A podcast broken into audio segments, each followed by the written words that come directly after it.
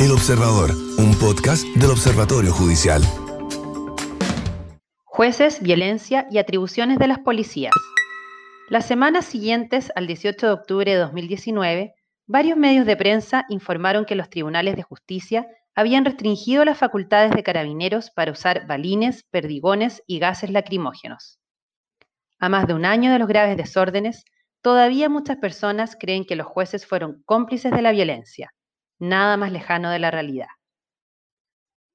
En efecto, un análisis pormenorizado de las causas judiciales realizado por el Observatorio Judicial muestra que tanto las Cortes de Apelaciones como la Corte Suprema respaldaron el actuar de carabineros y desecharon la totalidad de los recursos de amparo y protección destinados a cuestionar sus facultades. Algunas cifras. Del total de 101 recursos de amparo interpuestos contra la facultad de decretar toque de queda por los graves disturbios que el país vivía en ese entonces, ninguno prosperó. 68 recursos fueron rechazados, otros 19 fueron declarados inadmisibles y el resto fueron desestimados. Además, se presentaron 71 causas que buscaban restringir las facultades policiales de utilizar armas antidisturbio, también llamadas armas menos letales, es decir, balines, perdigones y gases lacrimógenos.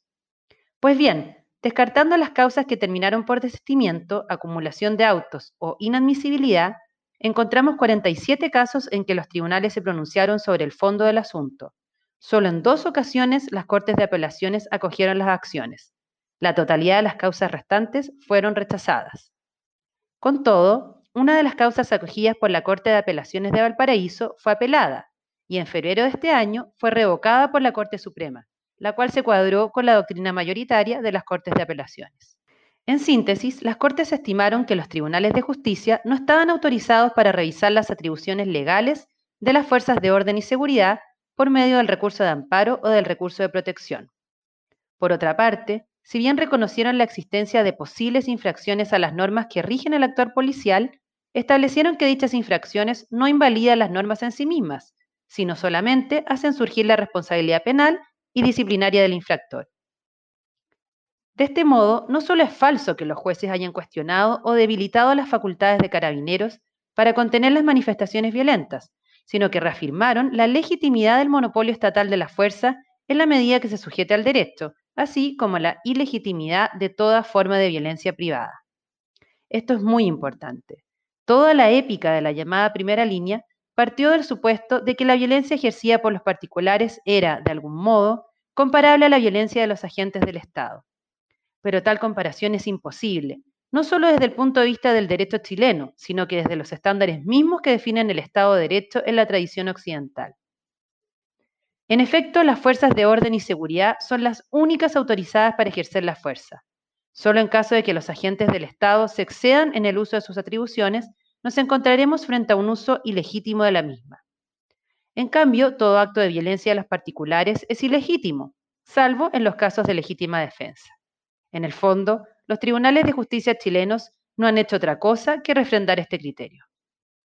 Ahora bien, la necesidad de ajustar el ejercicio de la fuerza a la ley no se debe a un mero impulso formalista, sino que se vincula al monopolio estatal del uso legítimo de la fuerza.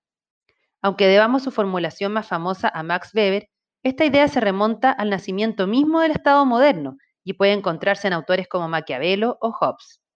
Estos primeros ideólogos del Estado concibieron el monopolio estatal de la fuerza como una garantía de la seguridad de los ciudadanos, en cuanto a que implicaba el cese de la guerra entre caudillos o facciones dentro de la sociedad. Desarrollos posteriores del pensamiento ilustrado enfatizaron la sujeción del uso de la fuerza a la ley como una garantía adicional para la paz y la seguridad de los ciudadanos. El desarrollo de esta doctrina del Estado corrió en paralelo a su concreción práctica. Junto a la creación de la policía y de los ejércitos regulares, pronto fueron apareciendo cuerpos normativos que regulaban específicamente el uso de la fuerza por parte del Estado. La creación de normas constitucionales que autorizan su uso en determinados casos, a la vez que le fijan un límite, la creación de un catálogo de delitos y penas legalmente definidos y el desarrollo de los procesos judiciales modernos. Todo ello fue racionalizando el uso de la fuerza y sometiéndolo a un estándar jurídico que con la llegada de la democracia pudo ser discutido de manera pública y compartida. Se trata de cuestiones sustantivas que solo pueden cumplirse utilizando el mecanismo legal. Ninguna de estas garantías se encuentra asegurada frente a la violencia ejercida por los particulares.